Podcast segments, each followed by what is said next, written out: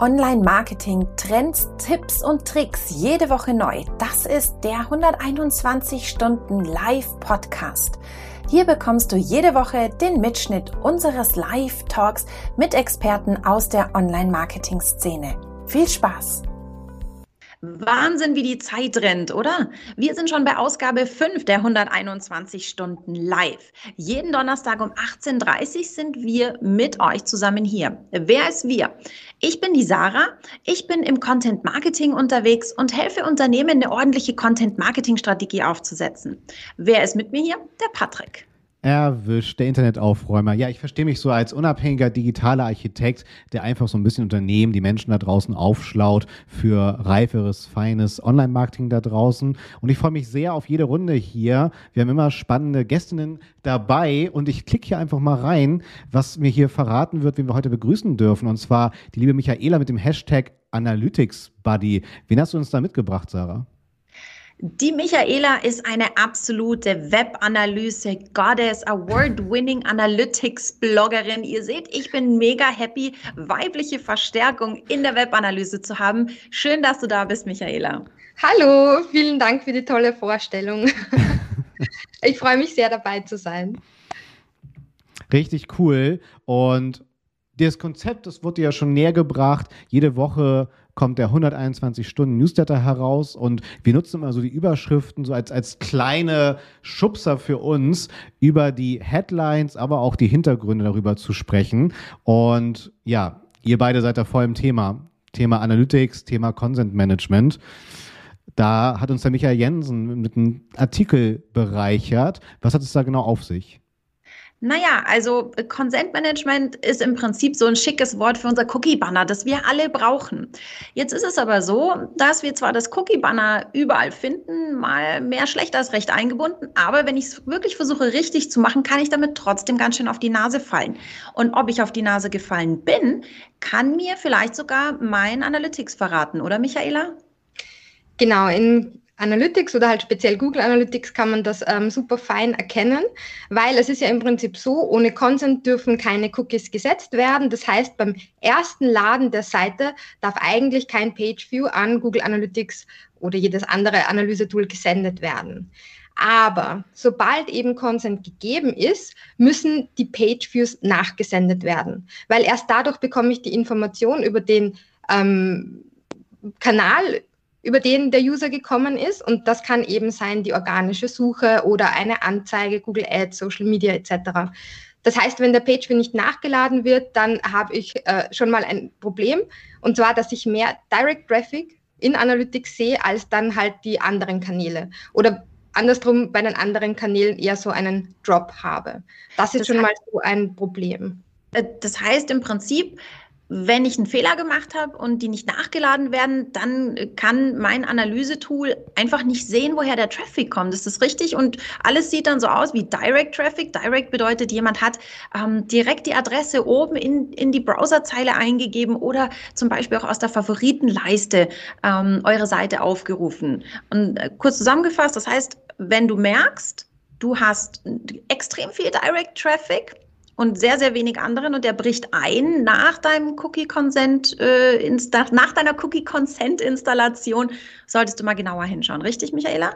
Genau, das oder wenn einfach überhaupt keine Daten mehr einlaufen, also überhaupt kein Traffic mehr da ist, oder auch wenn ähm, alles komplett gleich bleibt. Also auch das ist einfach nicht normal, weil eben wenn man ein Consent-Tool einbaut, dann geben einfach nicht alle User, also stimmen einfach zu, dass Daten erfasst werden und auch das kann eben dann ein Problem sein. Also wenn es irgendwie drei, drei Gründe zusammengefasst, ähm, wenn Kanale, Kanäle einbrechen oder eben Direct ganz, ganz stark wird, wenn alles gleich bleibt oder wenn ähm, überhaupt kein Traffic mehr da ist.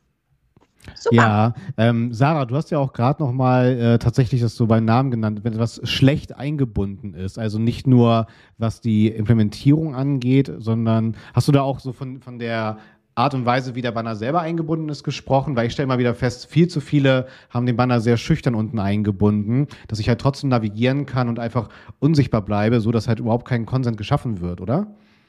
Naja, das Problem ist ja, es war bis vor einiger Zeit ja rechtlich noch so ein bisschen eine Grauzone. Ja. Muss ich opt-in oder äh, darf ich opt-out? Also sprich, muss ich einfach nur dem User die Möglichkeit geben zu sagen, ich will nicht getrackt werden oder muss ich den User aktiv fragen, du sag mhm. mal, darf ich dich tracken? Und das ist gerade Stand der Dinge. Und viele haben noch diese alten Cookie-Banner, wo einfach, wo du nur klicken kannst, ja, akzeptiere ich und der ist so quasi wie so ein Footer unterhalb der Seite. Ähm, ja. Das wird sowieso immer getrackt, ne? Richtig, richtig. Das ist ja das nächste. So nach dem Motto, by the way, wir tracken dich und äh, wird schon passen, oder?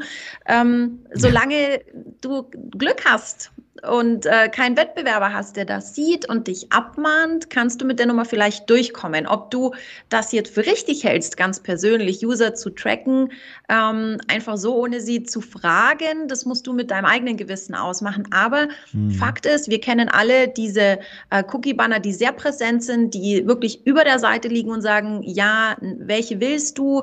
Ähm, Tracking, ja, nein. Ähm, das sind die ganz grundsätzlich erstmal optisch richtigen mhm. ähm, Cookie-Banner. Ob die technisch richtig eingebunden werden, das könnt ihr rausfinden mit den Tipps, die euch die Michaela gerade gegeben hat. Darf ich das Fass aufmachen mit iOS 14.5? Ey, die Überschriften sollen uns ja schubsen. Ne? Und ich bin jetzt in vielen Gesprächen und viele Unternehmen werden dann wirklich dazu neigen, ja, ich werde einmal von iOS selber gefragt und dann auch nochmal äh, innerhalb meines Datenreiches. Ne? Also ich muss eine zweifache Bestätigung den Nutzerinnen da draußen abverlangen. Das wird, glaube ich, nochmal richtig lustig. Okay, aber ich sehe schon, ich soll das fast nicht aufmachen. ich weiß nicht, es führt so zu, zu einer so depressiven ja, genau. Grundstimmung genau. unter allen Webanalysten und unter allen, die mit irgendwie Pixeln arbeiten. Mhm. Ist so, so ganz grundsätzlich sind wir, glaube ich, gerade noch so ein bisschen im Tal der Wehmut unterwegs ähm, mit iOS 14. Michaela, hast du schon äh, Kunden, die du darauf vorbereiten musst, jetzt da sehr, sehr tapfer zu sein und wie machst du das? Ja, tapfer zu sein auf jeden Fall. Und ich sage dann halt einfach immer, Consent is King. Also es ist, es ist halt einfach so. Und wir müssen halt auch abwarten, wie es da halt quasi weitergeht, ob es so bleibt. Mhm. Aber im Endeffekt halt, also man kann jetzt da auch nichts dagegen machen und hoffen, dass einfach viele zustimmen. Ja, also wieder Kopf aus dem Sand, sehr gut. Genau. und wir machen einfach mal äh, weiter und zwar, äh, wir haben ein bisschen gekocht mit der SEO-Küche. Und zwar heißt die Überschrift alles, was du über SEO-Architektur wissen solltest. Und mit SEO-Architektur ist ja auch gleichzeitig immer die Informationsarchitektur gemeint. Das bedeutet einmal natürlich datengetrieben, aber auch die Kontur meiner entsprechenden Dokumente, aber auch weitere Signale inhaltlich getrieben zum Beispiel dann halt. Und klar, ne, so der allererste Eindruck meines Dokumentes mit dem Suchergebnis selber, klar, ne, das sind so die Basics. Ich glaube, spannender wird es dann halt, was so die programmatische Reife angeht. Und ähm, wenn ich jetzt auch Richtung, klar, das Thema Daten hatten wir gerade, dann das Thema Content, Sarah, da schiebe ich wieder natürlich zu dir äh, bist du ja auch extrem abhängig, dass dein, dein Content-Marketing fruchtet, indem es äh, sichtbar wird. Das heißt, wenn du halt Content kreierst, bist du ja extrem abhängig davon, wie, wie mehr oder weniger reif er in die Seite eingebunden werden kann. Ist das immer ein großer Schmerzpunkt? Ähm, nee, finde ich eigentlich tatsächlich nicht, weil ähm, das ist auch, was ich in, in, meinen, in meinen äh, Kursen immer sage, du hast es ja selber in der Hand. Ähm, ganz klassisch, ganz absolute Basics der SEO-Architektur, Title und Description. Und mach nicht den Fehler und lass dich sehr von deinen Keywords treiben bei Title und Description. Ja, Google generiert aus deinem Title und deiner Description in deinen Metas häufig dein Suchsnippet, also so wie es, wie du dargestellt wirst in der organischen Suche. Ähm, aber Google ist inzwischen so klug, dass du da nicht hässliche Keyword-Konstruktionen ja. machen musst, bei denen du dir die Finger brichst, sondern versuch da was einen Klickreiz zu setzen. Also setz einen Titel, der den User anspricht. Du musst überlegen, was machen die Leute, wenn sie googeln? Sie überfliegen so die ersten paar Ergebnisse und entscheiden sich dann für eins. Das ist deine einzige Chance, dass dein Content gelesen wird, wenn er, wenn er organischen Traffic, also im organischen Bereich. Mhm. Das heißt, wenn du ähm, in Sachen SEO-Architektur und Content-Marketing etwas gut machen möchtest, schreibe Title und Description die ansprechend wirken. Vergiss Google in diesem Moment, versuch dein Keyword geschickt und, äh, sag ich mal, ähm, äh, redaktionell schön unterzubringen, aber denke vor allem an den User wenn du Title und Description in deinem Content schreibst. Und da musst du auch nicht weinen in Sachen SEO, weil du hast es selber in der Hand. Ja, bei Metadaten absolut. Äh, was ich halt immer sehr vermisse, gerade bei der entsprechenden programmatischen Reife, sei es halt Content Management oder Shop-Systeme, ist tatsächlich die ähm, Dokumentenkontur. Also Google hat ja auch nochmal Ende letzten Jahres ganz klar betont, die Überschriftenhierarchie, die ich auch in HTML anlegen kann mit der H1, H2-Überschrift, was ja auch gerade ne, so im Service-Content immer gefragt ist und auch gesetzt werden sollte für die bessere Auffindbarkeit. Auch da die gleichen Regeln. Ne? Prosa schlägt erstmal die harten Keyword-Facts natürlich, aber dennoch neun von zehn Webseiten haben einfach keine saubere Dokumentenkontur. Ne? Ist ja auch ein Punkt der Barrierefreiheit. Und ab da wie gesagt, beides mir immer Bauchschmerzen. Deswegen ein guter Impuls hier von der SEO-Küche bezüglich der Architektur, der Informationsarchitektur äh, seitens dann entsprechend auch der SEO-Gesichtspunkte. Ähm, haben wir noch eine große Bringschuld, meiner, meiner Meinung nach auf jeden Fall. Ähm, und da nochmal ja. kurz den Rückschluss auf die Daten zu bekommen. Also es ist einfach auch ähm, Engaging Content ganz, ganz wichtig. Also auch vielleicht so interne Links aufbauen, weil es ist ja auch ein, sage ich mal, ein Ranking-Faktor. Umso engaged die User sind, umso länger sie auf der Seite bleiben, umso besser. Und das ist ja, ist ja auch für, fürs Ranking eben gut. Und da hilft aber auch wieder Google Analytics fein, weil ich kann eben genau diesen dieses Engagement super fein analysieren. Also zum Beispiel die Verweildauer, die Absprungrate etc. Absolut. Das heißt, so, so ein kleiner, kleiner Tipp, welchen Bericht rufe ich mir denn auf, wenn ich mir das jetzt so ein bisschen anschauen will, so in meinem Content-Bereich, wie ist denn so das Engagement, wie ist die Verweildauer, wo muss ich mich denn da hinklicken, wenn ich in Analytics noch so ein bisschen Newbie bin? Ja, am besten, ähm, und da rufe ich jetzt mal schnell Analytics auf, Sekunde. Ja, also am besten eben in Analytics, halt im alten Universal. Es gibt ja jetzt auch das neue Google Analytics 4, aber wir sprechen momentan immer noch vom alten Universal und da ist es halt der Bericht im Verhalten und dann eben Website-Content, alle Seiten, da kann ich mir schon mal die ganzen Seiten eben anschauen und da sieht man dann auch Absprungrate, Verweildauer etc. Super, dann haben wir gleich mal eine Hausaufgabe mitgegeben äh, für alle, die sich so ein bisschen ihr Engagement anschauen wollen auf ihrer Seite. Ja, enorm wichtig. Ich predige auch so das ganze Thema nicht nur Dokumenten, auch Datenbewusstsein. Und das ist auch ein guter Sprung, denn wir müssen ja auch wissen, äh, über welche Keywords kam der organische Traffic, um genau das bewerten zu können, weil Google beobachtet es ja sehr, sehr fein, ne? wie das Nutzerinnenverhalten vom Suchergebnis auf unsere Dokumente dann entsprechend passiert. Und sind sie zufrieden? Positiv, Verweildauer, oder springen sie zurück zum Suchergebnis? Wir können natürlich mit unseren Daten nicht sehen, wohin springen sie dann halt von unserer Seite ab. Ne? Alles, was in Analytics passiert, ist ja nicht relevant für die weitere Interpretation für den Algorithmus von Google. Aber dieser Sprung zurück zum Suchergebnis, das beobachtet Google natürlich. Und da sind wir auch zum Glück nicht irgendwie gedrosselt durch Datenschutz oder so, sondern so das SEO-Tool da draußen, was auch tatsächlich am meisten genutzt wird, ist die Google Search Konsole, ne, ehemals die Google Webmaster Tools, wo wir ja entsprechend alle Daten bekommen, die auf Google passieren, bis zum Klick auf unserer Webseite. So, das heißt, zum Glück Ne, ihr könnt auch durchatmen, kein Datenschutzthema, ganz, ganz wichtig. Ähm, Habe ich immer wieder äh, auch viel Halbwissen auf Unternehmensseite, dass da sogar Datenschutzbeauftragte aufschreien, einfach weil sie das Tool, die Daten dahinter noch gar nicht verstanden haben. Und auch die Search-Konsole wird immer besser. Also gerade haben wir jetzt neue Filtermöglichkeiten, die äh, du, Michaela, ja auch schon aus Analytics kennst. Mit ja. den klassischen Filterkomponenten. Genau, die Regex. Die sind super, super wichtig. Braucht man eben in, in Google Analytics quasi immer. Und Regex ist einfach, das sind ähm, reguläre Ausdrücke, kommt auch sehr stark eigentlich aus dem Technischen, aus der Softwareentwicklung. Und was man damit einfach macht, ist, ähm, sage ich mal, Advanced Filtern. Also wenn ich jetzt zum Beispiel ähm, habe Michaela, Marius und Patrick und ich möchte halt alle Leute mit und Sarah, ne, natürlich, und ich möchte alle Leute mit M filtern, dann kann ich das halt über einen regulären Ausdruck sehr einfach machen und dann bekomme ich eben Michaela und Marius, aber halt nicht Patrick und Sarah. Und ja. solche Advanced Filtermöglichkeiten sind einfach super wichtig, braucht man in der Webanalyse eigentlich äh, immer.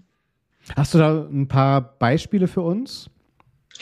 Ja, speziell halt auch, wenn man Seitenpfade sich anschauen möchte. Also zum Beispiel alle Blogartikel, die jetzt irgendwie Analytics beinhalten. Mhm. Dann möchte ich nicht alle 600 Blogartikel irgendwie in den Filter einbauen, sondern sage halt dann einfach alle, die mit Analytics starten oder beinhalten.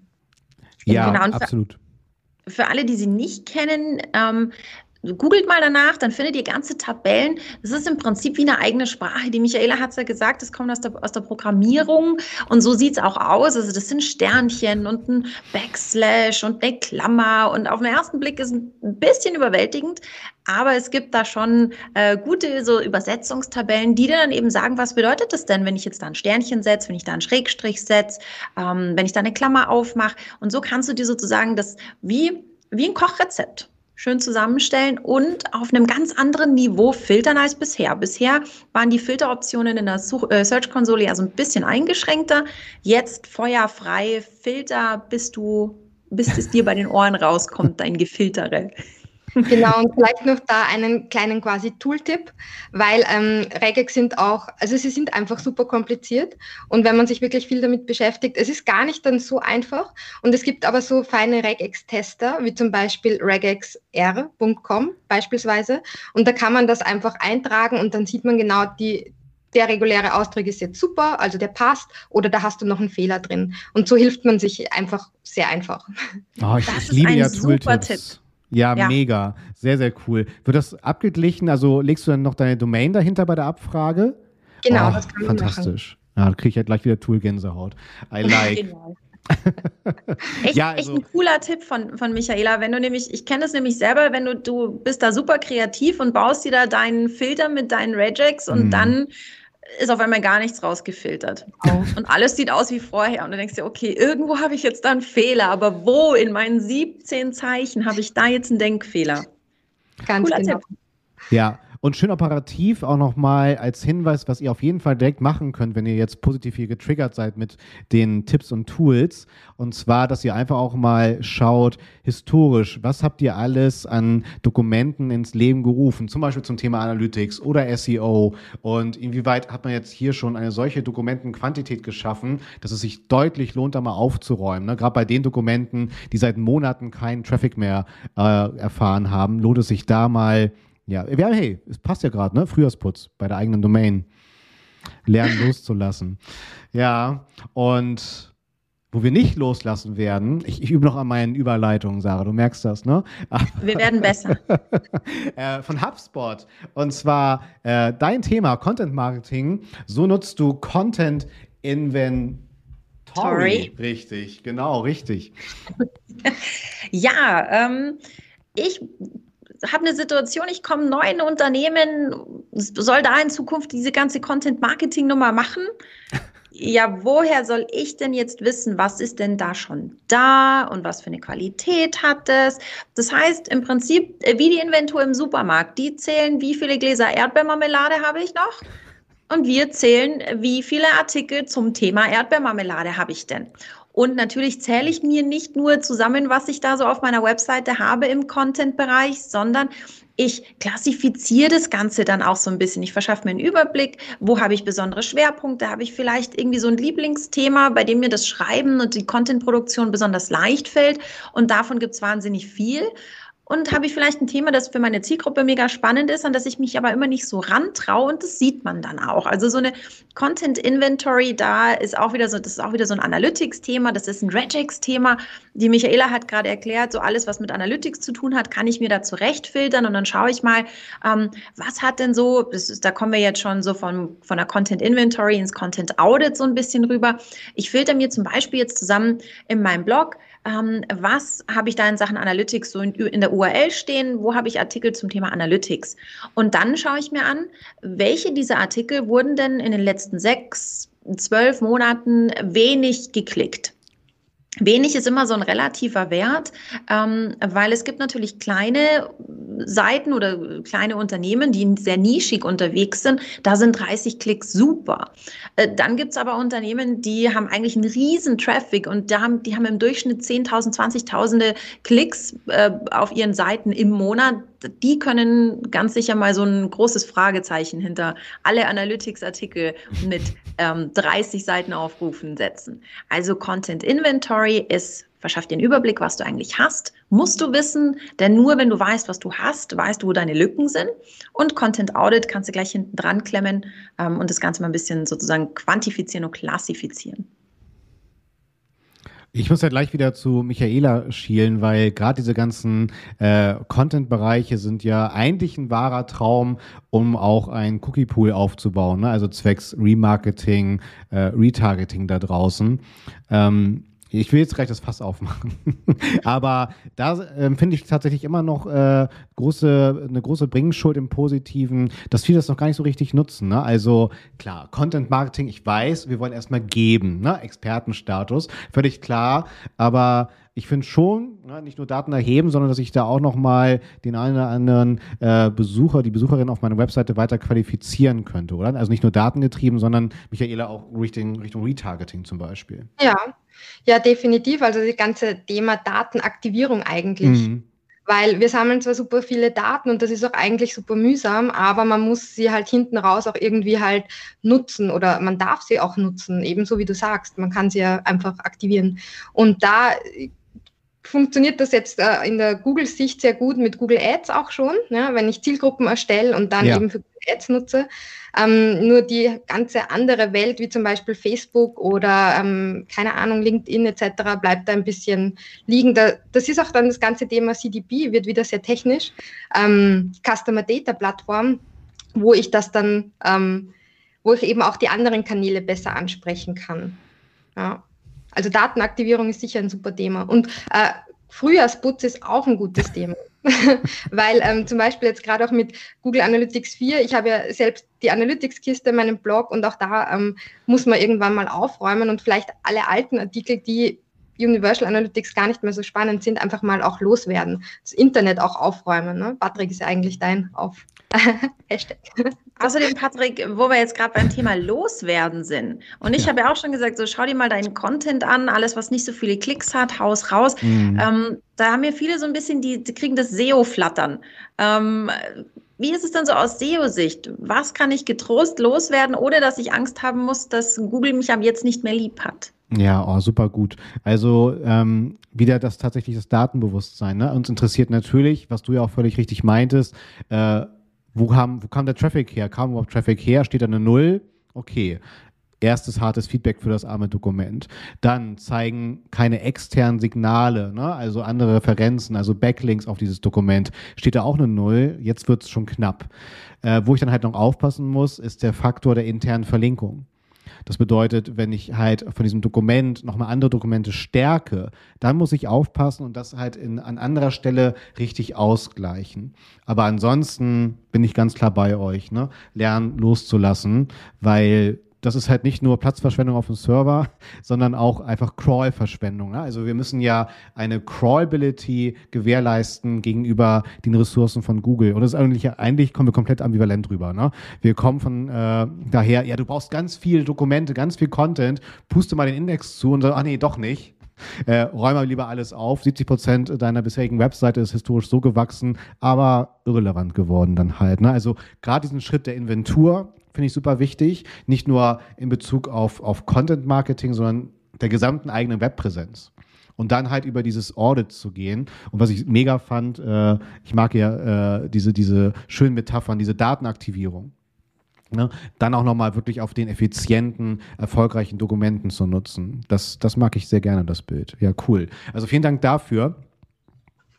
Und es geht weiter mit äh, Progressive die uns inspirieren wollen, und zwar in fünf Schritten zum erfolgreichen digitalen Onboarding, jetzt gerade natürlich im Zeitalter der Remote-Zusammenarbeit.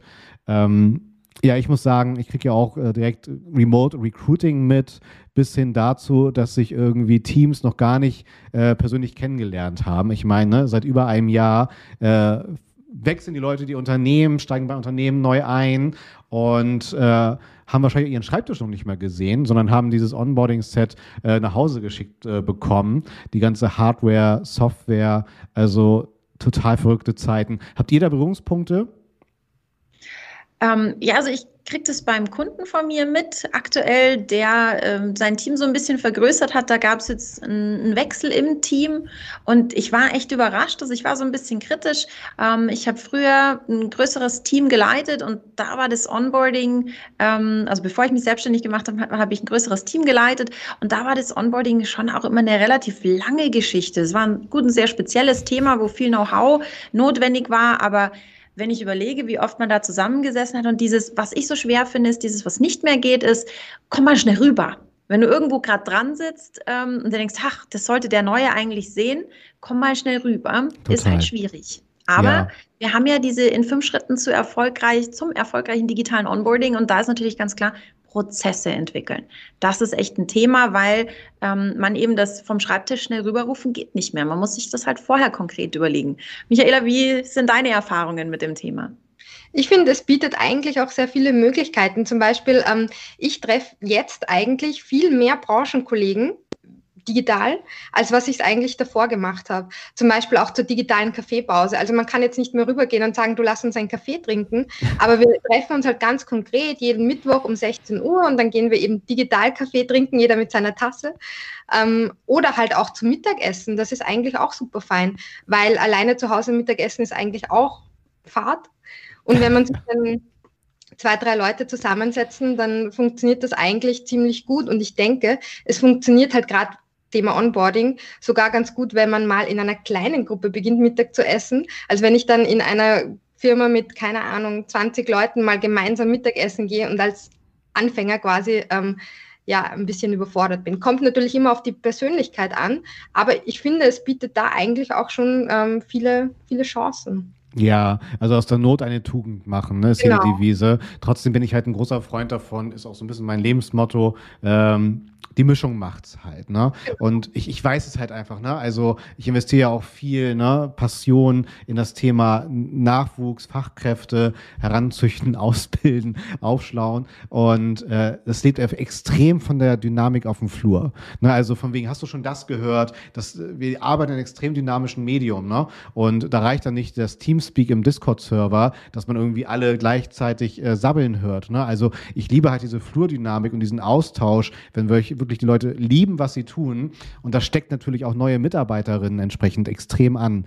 Und das kriegst du halt nicht übertragen. Ne? Und ich muss sagen, ich finde es fatal, als Unternehmen zu entscheiden, dass man komplett remote geht. Ne? Auch hier, die Mischung macht's gerne, reduziertere Büroflächen, Arbeitsplätze, dass man hier rotieren kann. Aber gerade für eine, ein, ein, ein Team, wo du auch geringe Fluktuation benötigst, und das ist der größte Schmerzpunkt auf Unternehmensseite, dass gefühlt alle zweieinhalb Jahre äh, sich die Teams komplett austauschen. So kannst du überhaupt kein Wissen im Unternehmen etablieren. Und das ist der größte Schmerzpunkt. Ich steige mich schon wieder rein. Aber äh, ich bin völlig bei euch. Aus der Not eine Tugend machen. Es ist digital möglich. Digitale Cafés, Social Eating und so, absolut. Ähm, aber das darf nicht die finale Lösung sein. Ne? Also und ich bin ja auch ein großer Freund davon, ne? Äh, Retro, alles kommt wieder, neben den Schlaghosen bestimmt auch wieder dann gemeinsame Veranstaltungen. Wobei, wir sehen uns dann alle mit Fukuhila. Total, ist wirklich so. Und ich merke aber schon, ich muss auf jeden Fall resozialisiert werden. Wenn ich merke, ich kriege Gänsehaut, wenn ich äh, in einem Film sechs Personen im Fahrstuhl sehe, äh, ich bin sehr gespannt. Also ja, wir müssen reagieren. Ne? Unternehmen, die es jetzt nicht schaffen, remote zu recruiten, äh, werden doof aus der Wäsche schauen. Ne? Das digitale Onboarding, also sehr gute Impulse, die Progressive 4 liefert. Aber es darf, also aus meiner, aus meiner Sicht, aus meiner Perspektive, nicht die finale Lösung sein dann halt. Ne? Ja, Riesenthema. Ich mache schon wieder ein Fass auf. ähm, und Gerüchte machen auch immer das Fass auf, äh, so äh, entsprechend auf dem Moss-Blog. Wir schauen mal über den Teich und zwar sechs hartnäckige SEO-Gerüchte. So. Da geht es um verschiedene Aussagen ähm, bezüglich, äh, wie weit könnte man zum Beispiel in einem Suchergebnis vier, fünf verschiedene schema.org-Ausspielungen sehen. Das kennt ihr selber, wenn ihr ein Suchergebnis seht, zum Beispiel bei uns mit der 120 Watt, dass dann direkt die Veranstaltungen mit im Suchergebnis ergänzt werden zum Beispiel. Ne? Oder diese FAQs. Und da hieß es dann halt, es gibt so viele, wie man möchte. Nein, es ist zum Beispiel gedrosselt auf drei von Google. Das ist Fakt. Also jetzt ein Artikel, schön, dass man mit solchen Mythen und Gerüchten aufhört. Ne? Bin ich völlig dafür. Ich meine, es gibt ja auch immer noch hartnäckige Gerüchte, dass man irgendwie weißer Text auf weißem Hintergrund, dass das auch noch funktioniert. Also, das ist ja alles vorbei. Also, lass es einfach ein schöner Impuls sein. Äh, und es ist einfach Fakt da draußen, egal zu Content Marketing, Consent, äh, das Thema SEO, ähm, zu jeder Online-Marketing-Disziplin gibt es, glaube ich, zahlreiche Mythen und die führen halt zu einem unglaublichen Halbwissen, weil du kannst einfach Gefahr laufen, dass du sehr schnell durchs Internet surfst, auf Blogs, Foren triffst, wo dann halt genau solch, solch, solches Halbwissen verbreitet wird. Und das ist halt sehr schwer. Ne? Und ja, deswegen bin ich dankbar ja auch für solche Runden hier, dass wir uns hier haben. ich bin sehr emotional heute, ne? Ähm, aber wo es halt genau darum geht, ne? Dass man halt Deutsch, Englisch und Tacheles spricht und genau, hey, das sind die Erfahrungswerte, das sind klare Aussagen, mit denen man halt auch arbeiten kann, dann halt. Ne? Ich meine, Michaela, äh, Consent is King ist ja genau das, ne? Und es ist ja einfach Fakt, wenn du die, die Daten falsch einbaust, und das machen gerade sehr viele Firmen, die jammern halt über einen Traffic-Verlust, aber es ist ein Datenverlust. Ne, da geht es ja auch schon los, entsprechend dann halt. Ne? Und ich will gar nicht wissen, was gerade alles diskutiert wird äh, bezüglich dann dem neuen iOS. Ne? Ich will das, ich weiß, ich, ich drossel mich. Aber das wäre so meine Frage. Ihr seht, ich bin sehr geprägt mit dem ganzen Halbwissen im Bereich SEO. Ähm, Michaela, auch so als, als, als kleine Abschlussrunde jetzt hier, äh, mit was für Mythen oder Gerüchten wirst du denn konfrontiert? Ähm, ja, so wie du sagst, es sind eigentlich immer viele Gerüchte unterwegs. Ich denke, das liegt halt auch daran, also es ist halt vor allem für Newbies oder für die, die halt neu mit dem Thema beginnen, schwierig dann herauszufinden, was ist richtig, was ist falsch. Aber es ist auch für die schwierig, die eben nicht ähm, dauerhaft mit dem Thema arbeiten. Jetzt zum Beispiel auch mit Google Analytics 4 ähm, gibt es dann, also es, es, wird, es werden sich ähm, Gerüchte aufbauen, einfach weil es in Universal Analytics alles halt anders funktioniert hat. Und alle, die halt jetzt damit beginnen, es ist einfach schwierig. Und deswegen ist es eben ganz, ganz wichtig, so wie du sagst, eben auch an die richtige Quelle zu kommen und ja, vielleicht eben auch solche kleineren Blogartikel zu lesen, wo eben auch mit solchen Gerüchten aufgeräumt wird. Halt speziell für die Neuen oder die neu dazukommen oder für die, wo es halt nicht quasi die Kernkompetenz ist. Denke ich. Genau. Das hast du politisch schön ausgedrückt. ja, Sarah, ich, ich fand, es war eine fantastische Runde. Und äh, Michaela, wir werden dich wie immer überfallen, denn vielleicht kannst du es ja auch denken, ähm, das letzte Wort gehört natürlich immer unseren Gästinnen da draußen. Aber davor äh, möchte Sarah natürlich noch was loswerden, und zwar folgender Punkt. Der wichtigste Punkt, den ich mir inzwischen schon sozusagen auf den Handrücken schreibe, der sich immer wieder wiederholt. Wir wollen lernen, wir wollen besser werden. Wir wollen nicht nur mit den Gerüchten da draußen aufräumen, sondern wir wollen auch mit unseren Fehlern und unseren vielleicht ähm, ja ein bisschen suboptimal gestalteten Content aufräumen. Und dafür brauchen wir dich. Wenn du eine Idee hast, was wir hier besonders gut machen oder was wir vielleicht noch ein bisschen besser machen könnten, dann geh auf 121w.de slash live und gib uns Feedback. Sag uns, was dir gefallen hat und vor allem sag uns, was dir nicht gefallen hat. Vielleicht hast du auch Themen, die du in den nächsten Wochen hier mal diskutiert haben möchtest. Dann können wir das gerne aufnehmen, aber dazu musst du dir ein bisschen Mühe geben und 121w.de slash live aufrufen und uns dreien hier eine Riesenfreude machen. So, jetzt bin ich durch mit meinem äh, Abschlusssatz und freue mich, dass du heute da warst, Michaela, und schieße das Mikro, das imaginäre Mikro zu dir. Vielen Dank, vielen Dank auch für die Einladung. Es ist super spannend. Ich habe mir auch schon die anderen ähm, Folgen angehört von 121 Stunden live und ich fand das super toll, auch den Input und das Format und gefällt mir sehr gut, hat mir sehr viel Spaß gemacht und bleibt dran. Das sind mal gute Worte. Wir bleiben auf jeden Fall dran. Ganz lieben Dank, dass du da warst und mir bleibt nur zu sagen, auf Wiederstream.